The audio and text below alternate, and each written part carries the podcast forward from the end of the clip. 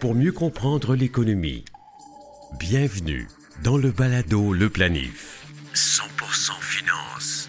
Voici Fabien Major.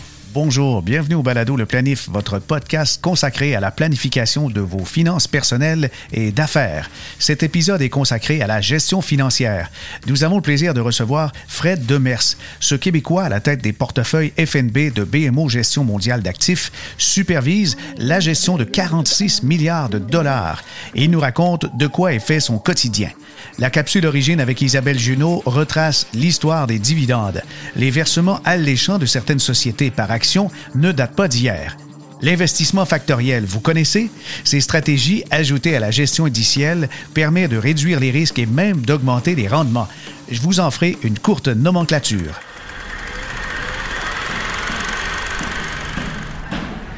Lorsqu'une entreprise génère des bénéfices, une partie de ceux-ci peut être redistribuée aux actionnaires ou aux associés sous forme de dividendes. Le montant total versé est alors divisé au prorata du nombre d'actions ou de l'investissement de chaque participant. Mais le sens du mot dividende a beaucoup évolué au fil des siècles. Le terme apparaît d'abord au début du 16e siècle comme dividende avec un T pour désigner l'action de diviser ou séparer. Ses origines découlent du latin dividendus, qui signifie ce qui doit être divisé ou partage. À compter du 17e siècle, son sens évolue pour représenter une somme à être divisée en parts égales. C'est à la même époque qu'est fondée la toute première société par action, la Dutch East India Company, qui devient du même coup la première entreprise à verser des dividendes à ses partenaires. Chaque année, pendant près de 200 ans d'existence, la Dutch East India Company remet en moyenne des dividendes équivalents à 18% de la valeur de ses actions. Difficile de trouver mieux aujourd'hui. Les banques canadiennes sont reconnues pour verser de bons dividendes qui peuvent parfois dépasser les 7 Mais il y a des exceptions. En 2020, la Banque Laurentienne a réduit son dividende pour une première fois en 175 ans d'existence. Le balado Le Planif. Pour mieux comprendre l'économie. Fred Demers, directeur stratège en investissement chez BMO Gestion mondiale d'actifs, est avec nous. Bonjour Fred. Oui, bonjour. On est très content de te recevoir euh, et euh, pour euh, parler un peu de, de ton boulot, parle-nous de ton parcours professionnel. Quel événement a été mémorable, très enrichissant, qui t'amène aujourd'hui à être stratège en investissement? Euh, ben, j'ai commencé ma carrière comme plusieurs des économistes. J'étais chanceux. J'ai commencé à la Banque du Canada, qui était une place pour une bonne place pour euh, apprendre la macroéconomie, apprendre la politique monétaire. Mais euh, c'était pas quelque chose que je voulais faire tout le temps. Et puis j'ai choisi de, me diriger vers la gestion euh, de portefeuille en 2008, qui était qui était une année où on apprenait vite qu'on le veuille ou qu'on le veuille pas. Et puis et puis ça, je pense que ça m'a bien formé pour ce qu'on ce qu'on vit particulièrement ces temps-ci, mais aussi pour de façon générale à, garder un esprit beaucoup plus ouvert à comment euh, les choses peuvent évoluer de façon surprenante euh, dans les marchés. Et puis, c'est avec une formation traditionnelle des, macroéconomistes versus euh, avoir appris durant des tas de tempêtes, je pense que ça, ça, nous donne une perspective professionnelle, lecture des marchés qui, est, intéressante, qui où on est prêt à, à faire face aux vents contraires de façon calme. Alors, tu es en mesure de comparer un peu l'effet de la pandémie en 2020 euh, avec la crise de 2008 qui t'a frappé de plein fouet? Oui, euh, puis je pense depuis le début, on, soulignait des, choses qui étaient extrêmement différentes. Toutes les récessions, toutes les crises sont évidemment différentes, mais il y a souvent un facteur commun qui est le stress financier. Avec la pandémie, c'était pas ça. On fermait l'économie. Euh, les banques étaient en, bonne position. C'était pas les banques centrales comme la Fed qui resserraient les taux pour, ralentir l'inflation, pour euh, euh, refroidir l'économie. Donc, c'était particulier. Il fallait, il fallait prendre conscience de ça tôt. pour se positionner. On disait toujours que ça allait être quelque chose de, de bref. ça a été bref, mais ça a quand même été extrêmement douloureux. Puis 2008, 2009, dans ce temps-là, tu travaillais à quel endroit? Euh, je commençais comme gestionnaire de portefeuille à la Caisse de dépôt euh, placement du Québec. Euh, donc, une période tumultueuse. Et après, tu as basculé vers les grands groupes mondiaux, c'est ça? Oui, je suis parti. Euh, J'étais chanceux durant la, crise. Euh, je suis parti pour le Crédit Suisse à New York dans une équipe globale macro. Euh, qui avait relativement bien euh, résisté aux tempêtes de 2008. Donc, c'était, intéressant de joindre à une équipe qui, qui, avait bien performé dans un moment euh, qui est extrêmement difficile. et puis, ça, ça, a été une opportunité intéressante. Quand on dit New York, on dit souvent les, les meilleurs au monde vont là. Donc, c'était côtoyer des, des, gens extrêmement brillants a été une expérience enrichissante qui, encore aujourd'hui, m'influence dans ma façon de travailler. Et si tu décris un peu justement ton rôle aujourd'hui euh, chez BMO, euh, Gestion mondiale d'actifs, quel est-il au quotidien? Euh, c'est euh, évidemment de, prendre des décisions sur euh, les, allocations d'actifs, mais c'est aussi de, trouver des façons d'articuler nos perspectives d'investissement. souvent, l'industrie, auparavant, communiquait pas beaucoup avec ses clients. chez BMO, on a fait le choix d'augmenter la façon dont on, engage avec notre clientèle, de partager nos vues, pas juste d'expliquer ce qui s'est passé, parce que ça, c'est assez facile, on peut le faire presque avec les nouvelles du soir, mais vraiment de, formuler des, des attentes par rapport à ce qu'on attend à court, moyen et long terme, euh, d'une façon transparente, d'une façon raisonnable. Pas, c'est pas quelque chose qu'on essaie de, de, de, de c'est, pas de la religion, c'est vraiment de, de, comprendre comment les grandes décisions fiscales, monétaires, euh, la réaction des marchés, comment on pense que tout ça va jouer ensemble, et puis de formuler quelque chose qui, qu'on pense qui est, qui, est tangible pour, euh, pour les investisseurs euh, qui, qui, qui, des fois, sont de la misère à vivre avec le risque des portefeuilles. Alors, c'est beaucoup, beaucoup d'analyse et de stratégie, ton quotidien, je comprends bien. Oui, c'est euh, entièrement autour de, formuler des, thèses d'investissement et de, comprendre les risques autour de ces thèses-là, et puis comment on peut se positionner, et puis comment on peut euh, naviguer dans cet environnement-là. Et, justement, avant de, faire un changement, de bousculer un portefeuille, vous regardez euh, les thèses qui vont impacter, faire des changements. Est-ce que c'est deux, trois ans, six mois à l'avance? Euh, ça va dépendre du contexte. Évidemment, si on, regarde plutôt cette année avec la, tempête, là, c'est quand les volatilités augmentent, l'horizon doit raccourcir un petit peu. Euh, c'est une chose, je pense que traditionnellement, si on regarde un horizon de 12, 18, 24 mois, c'est très difficile d'être négatif. Les choses ont toujours tendance à bien aller. Donc oui, des fois, on peut ne pas aimer certaines choses dans l'économie. Par exemple, les gens se plaignaient des déficits dans les dix dernières années. Euh, mais il faut faire attention de, de comprendre que les choses qu'on n'aime pas, ça ne veut pas dire que ce sont des mauvaises choses pour les investisseurs, pour les marchés boursiers. Euh, donc, comment on, met tout ça euh, en lien avec ce que ça représente pour non seulement l'économie, mais pour les, placements. Euh, donc, c'est ça, souvent, des fois, les gens vont, confondre des choses qu'ils n'aiment pas. Hein. L'intervention des banques centrales disent Ah, c'est pas bien, ils ne devraient pas faire ça. Mais en même temps, c'est extrêmement positif pour, pour les investisseurs, pour les actions. Euh, donc, c'est ça, il faut faire attention de, distinguer euh, comment, ce que les, comment les choses devraient être, comment on souhaiterait qu'elles soient versus la, réalité dans, laquelle on est, où il y a énormément d'interventions des banques centrales, des gouvernements, euh, ce qui était moins vrai il y a 20-25 ans, où les marchés étaient un peu plus libres, mais plus volatiles aussi dans les soubresauts. Puis, puis d'un autre côté, euh, vous intervenez dans des portefeuilles FNB. Ça, c'est très particulier. Puis après analyse d'à peu près chacun des portefeuilles FNB, euh, BMO, on, s'aperçoit de la constante. Vous parvenez à avoir un rendement moyen très élevé, bien au-dessus de la moyenne. Et est-ce qu'il y a une recette secrète là-dedans ou c'est justement euh, beaucoup d'analyse et, et de stratégie 12-18 mois en avant? Oui, c'est certainement la discipline, la discipline dans le processus d'investissement où, euh, oui, les, questionnements tactiques de court et moyen terme, disons de 3, 6 à 9 mois, sont, importants, mais on pense qu'une grande partie de notre valeur ajoutée, sinon peut-être même le, trois quarts, vient vraiment d'un positionnement stratégique, d'une réflexion euh, un peu plus long terme qui, qui dépend moins des soubresauts quotidiens. Euh, par exemple, une vue très très importante qu'on a eue, c'est la surperformance, les attentes de surperformance du marché boursier américain euh, qu'on a continué à avoir cette année. Fait un bon moment qu'on a.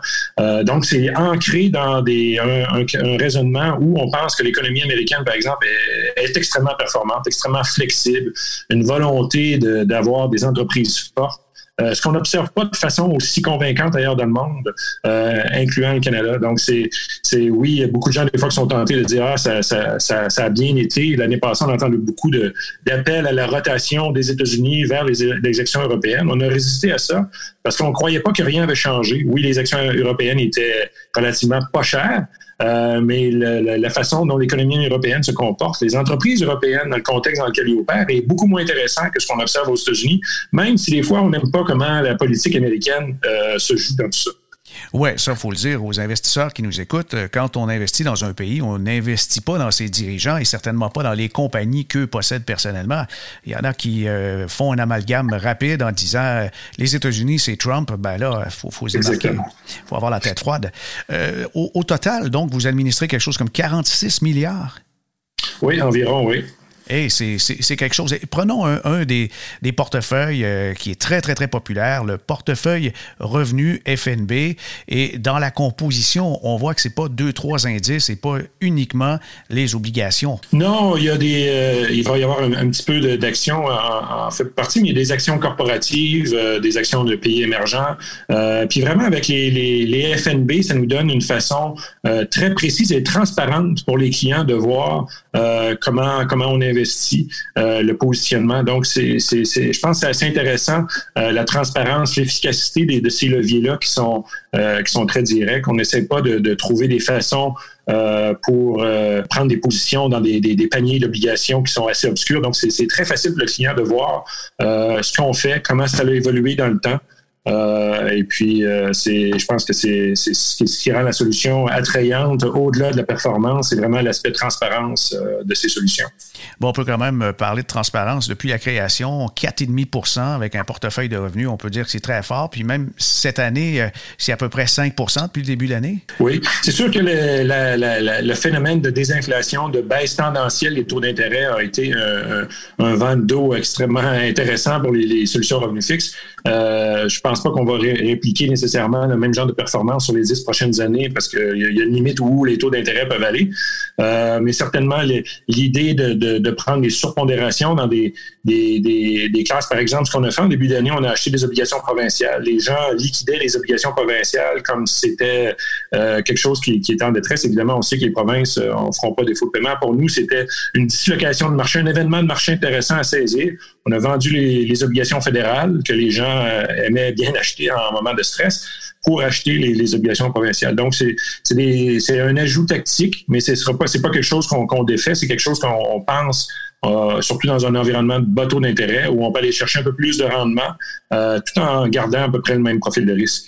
En t'entendant, Fred, j'ai envie de conclure que euh, ce que tu fais dans le quotidien, c'est de la gestion active à partir d'éléments d'investissement passifs. Oui, euh, c'est exactement. C'est l'allocation d'actifs euh, vue du haut. Hein. C'est, on n'est pas, on choisit pas les obligations individuelles, on choisit pas les actions individuelles, mais c'est vraiment de trouver les, les classes d'actifs et les sous-classes d'actifs qui sont intéressantes d'un point, de vue rendement-risque. Dans les dernières années, on a vu la prolifération des FNB. On peut dire que maintenant, euh, c'est rendu très courant. En fait, sur le marché, il y a plus de FNB que d'actions individuelles.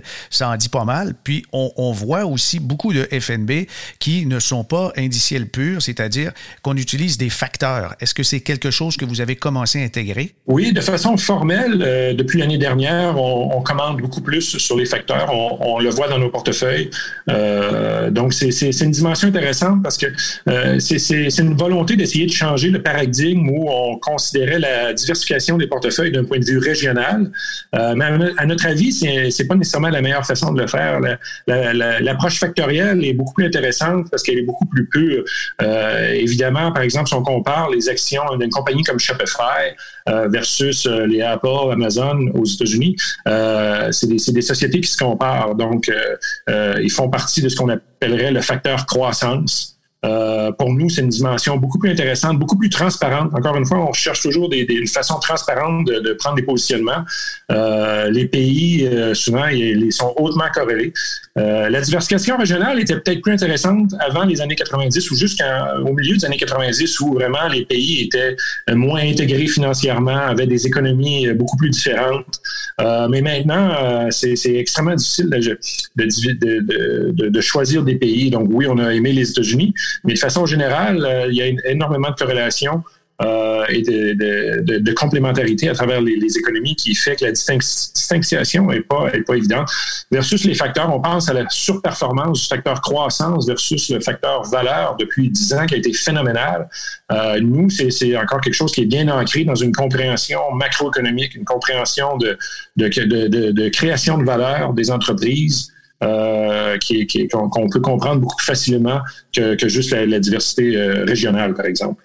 Quand on, commence à intégrer des, des facteurs à l'intérieur d'un portefeuille indiciel, est-ce que c'est pas un désaveu quelque part en, en avouant que les indices commencent à être inefficients? C'est pas un désaveu. Je pense que c'est euh, un degré de compréhension qui, évolue. Euh, évidemment toute la littérature autour de l'investissement factoriel date pas d'hier, mais je pense qu'on a on a fait des bons importants dans la compréhension, dans la mesure de ces facteurs-là. Euh, il y a une dimension quantitative importante qu'on on n'avait pas les outils nécessairement il y a 25-30 ans pour faire ça euh, au quotidien. Euh, donc, je pense que c'est comme tout euh, processus disciplinaire où les connaissances se sont améliorées puis la façon de faire aujourd'hui a, évolué euh, à l'avantage des investisseurs. Plus tôt, Fred, tu mentionnais que les banques centrales euh, jouent énormément et influencent le marché, on le sait, les politiques aussi. Est-ce que, à part ces deux-là, ce que vous surveillez le plus dans le marché euh, aujourd'hui en 2020? Euh, c'est sûr que le, rôle des banques centrales est, primordial. C'est vrai, c'était vrai cette année, c'est vrai, je dirais, depuis la sortie de crise de 2008. Euh, le, pendant de ça, c'est de voir la corrélation à travers les, actions, à travers les actions du S&P 500. Les compagnies, c'est difficile de choisir. On se plaint de l'investissement passif, mais une des raisons pour ça, c'est vraiment que le, sentiment des investisseurs dépend beaucoup de comment ils appréhendent la, Fed, notamment. Euh, donc, c'est pas facile de, de Ça, ça prend vraiment une, vue très, très euh, excellente de ce que la Fed va faire, de ce que les banques centrales vont faire. Après, évidemment, ben, la compréhension de la, dynamique macroéconomique, comment ça va influencer les, les, les bénéfices des sociétés est importante. Mais on l'a vu, par exemple, juste en 2019, où l'environnement macro était un peu anxieux, euh, comment la Fed pouvait causer une inflation du ratio court-bénéfice importante. On a eu un excellent marché boursier, mais c'est pas venu d'une meilleure économie, c'est pas venu de meilleurs bénéfices. C'est vraiment 80% environ est venu d'une inflation du court-bénéfice qui était euh, un jeu de taux d'intérêt de la Fed. Euh, donc oui, on, essaie de, prendre un positionnement par rapport à, ce qu'on attend sur les bénéfices, mais il faut comprendre que ça peut être un rôle euh, euh, qui est la moitié de ce qu'il était avant la crise de 2008.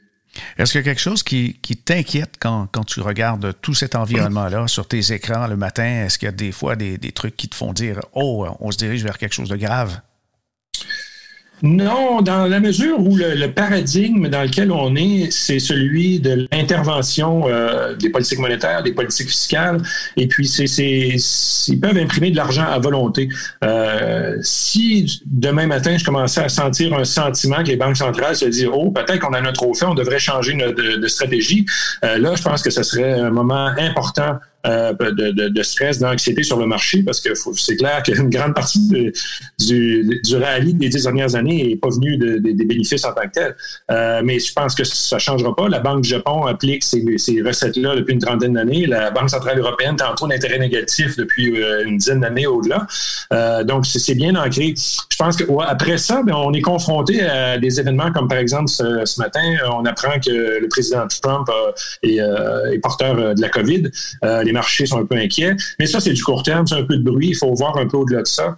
Euh, les élections, de façon générale aussi, c'est un peu de court terme. Il euh, faut, essayer de, de, regarder, de porter notre horizon un peu plus loin, au-delà de ces facteurs-là qui, sont sensationnels euh, dans les nouvelles, dans les réactions de marché. Mais quand on regarde après tous ces petits événements-là qui nous ont réveillés qui nous ont causé des ulcères d'estomac, mais on se rend compte que le marché passe au travers de, au-delà de, cette anxiété-là. Et puis, c'est le fondamental qui reprend le dessus, c'est la croissance économique, c'est la croissance des bénéfices euh, qui, est en charge de, de tout ça. Est-ce qu'on aurait raison euh, d'être optimiste par rapport à 2021-2022 en se disant, bon, les médicaments euh, deviennent de plus en plus efficaces pour euh, enrayer les effets de la COVID. Le vaccin va probablement arriver aussi quelque part dans cet intervalle-là et être optimiste à l'effet qu'il pourrait y avoir un boom économique mondial qui suit la pandémie. Ah, certainement. Euh, puis même au-delà du vaccin, le vaccin, pour, pour moi, je, je, le conçois comme un positif, mais euh, on a vu la grande capacité d'adaptation des gens. Le, évidemment, on achète plus en ligne, euh, mais la, la, la capacité d'adaptation, on la sous-estime toujours dans toutes les grandes périodes de crise, que ce soit les, les premières, deuxième guerre mondiale et ainsi de suite. Euh, donc, on a eu une démonstration encore très forte de ça. donc, ça, ça c'est positif. L'autre aspect, dépendant de ça, c'est oui, il y a des secteurs qui sont extrêmement pénalisés par la pandémie, le transport aérien, les hôtels, euh, mais il y a des secteurs qui, pour eux, c'est vraiment des, des, catalystes de, croissance phénoménale, euh, que ce soit à travers les, soins de santé, évidemment, qui, en ont profité, mais aussi tout, toute la façon dont l'économie est, de plus en plus digitale. Euh, donc, ça crée des emplois. On a vu à Montréal, avant la, pandémie, Montréal bénéficiait d'une relance à travers l'intelligence artificielle. C'était vrai à Toronto, ailleurs au Canada aussi. Le Canada, de façon générale, participe fortement à ça. Euh, donc, c'est quelque chose de positif.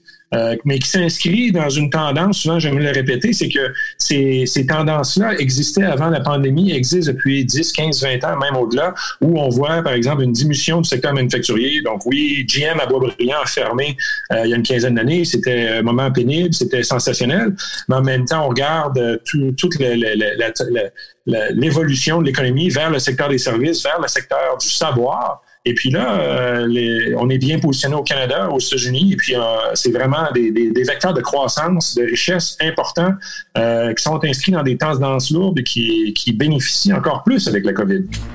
Balado, le planif. Investissement. Depuis quelque temps, quand on parle de FNB ou on lance de nouveaux FNB, on entend parler très souvent de FNB factoriel. De quoi il en retourne exactement? Il s'agit de FNB qui sont basés sur des indices auxquels on a ajouté des filtres. Ces filtres sont parfois euh, très nombreux, mais parfois on va en utiliser un ou deux. Mais là, il y en a quand même quatre, cinq principaux que je tiens à vous détailler dans cet épisode.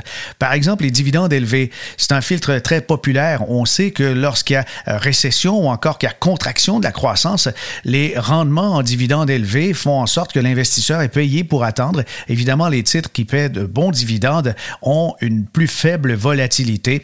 On va rechercher aussi la qualité. Ça, c'est important de rechercher la qualité lorsqu'on veut améliorer son sort et évidemment, on veut ajouter des filtres positifs aux indices. Alors, dans le cas des dividendes élevés, on va rechercher des sociétés qui versent des dividendes qui sont appelées à continuer à l'en verser et même à les augmenter. Si on a un facteur cette fois de faible volatilité, on peut utiliser différents instruments, mais règle générale, sur un indice, si on prend par exemple le SP TSX 60, il y a 60 euh, compagnies dans l'indice, on va utiliser, on va retenir que les participations, les titres qui sont les moins volatiles de l'indice et exclure ceux, ceux qui bougent beaucoup finalement, qui ont un écart type très élevé. Et on va réviser ça sur une base régulière. Certaines sociétés vont le réviser sur une base trimestrielle, d'autres sur une base semestrielle, mais en recherchant la faible volatilité, évidemment, le portefeuille va beaucoup moins faire de montagnes russes. Dans les autres facteurs à considérer, vous avez la grande qualité. Quand on cherche des titres de grande qualité, ce sont des sociétés qui ont une très bonne rentabilité, un bilan solide, des flux de trésorerie très stables, il y a peu ou pas de dettes, et en recherchant des sociétés de grande qualité, on fait le pari que s'il y a encore correction des indices de marché, eh bien, les investisseurs qui détiennent des titres de grande qualité vont continuer de les conserver. Si vous ajoutez un autre facteur qui, celui-là, commence à devenir très à la mode, bien que les rendements ne sont pas tout à fait au rendez-vous, c'est un, biais factoriel du côté de la valeur des sociétés qui sont bon marché compte tenu de leurs fondamentaux. Là, on est vraiment dans le style Warren Buffett qui, lui, se fait un plaisir de regarder les sociétés qui sont euh, des fois hors du radar et il veut payer le moins cher possible. C'est ce qu'on fait, en fait, avec les sociétés de type valeur dotées de valorisation très, très attrayante. Et finalement un dernier style qui est aussi très à la mode. Là, on recherche un certain consensus, le momentum. On cherche des titres qui suivent une tendance positive et on peut comme ça euh, écrémer un indice boursier pour retenir ceux qui ont une faveur généralisée auprès des indices, auprès du marché aussi, puisqu'on on voit les flux financiers se diriger vers certains titres qui sont plus ou moins à la mode. Alors on retient la, la gestion factorielle. Ce n'est pas de la gestion tout à fait active, mais c'est de la gestion passive auquel on ajoute certains filtres, soit pour augmenter le rendement ou pour diminuer la volatilité dans le portefeuille. Ah oui, ben, je, oui, on, on devrait. Oui. Pour entendre d'autres épisodes de ce podcast, rendez-vous sur la page web www.baladoleplanif.com. Les saisons 1, 2 et 3 y sont archivées. En tout temps, n'hésitez pas à nous contacter pour nous suggérer des invités ou encore des sujets d'émission. fmajor.com. Vous pouvez aussi télécharger les épisodes complets du balado Le Planif via les applications mobiles de Google, Apple Podcasts, Stitcher et Spotify. Ici Fabien Major. À bientôt.